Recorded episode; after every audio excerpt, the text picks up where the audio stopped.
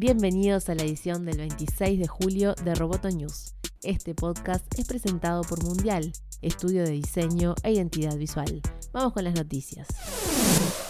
Facebook tuvo un miércoles negro en Wall Street. Las acciones de la red social llegaron a derrumbarse un 23% tras la presentación del balance de la compañía, que arrojó como conclusión un estancamiento en el crecimiento de la cantidad de usuarios. Se trata de la primera información financiera que se conoce de la firma luego del escándalo de Cambridge Analytica. El aumento de la cantidad de usuarios durante el segundo trimestre fue el menor de la historia. Facebook creció 1,54% en el número de nuevos suscriptos, lo que contrasta con el 3,42% del primer trimestre. Además, los usuarios diarios de Facebook en Europa cayeron de los 282 millones registrados en marzo a los 279 millones de junio. El videojuego Space Invaders cumple 40 años. El juego de los legendarios marcianitos tratando de llegar a la Tierra y un cañón evitando este objetivo fue la primera puerta que se abrió en la multimillonaria industria de los videojuegos hace 40 años. El logro fue posible gracias a los procesadores de 8 bits que comenzaron a abaratar la industria electrónica y que derivaron en la creación de miles de consolas que fueron colocadas en locales de videojuegos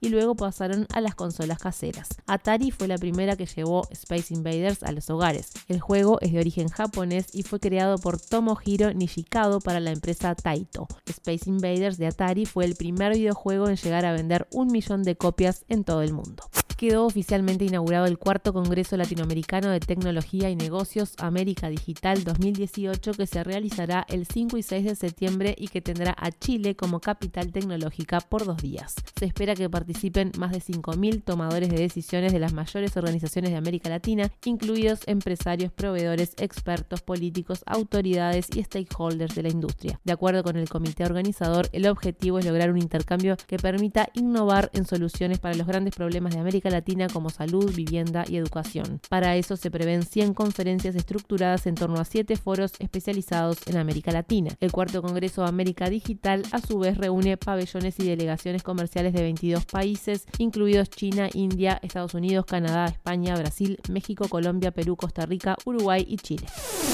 Roboto News es parte de Dopcast. Te invitamos a seguirnos en www.amenazaroboto.com, arroba amenazaroboto y facebook.com barra amenazaroboto.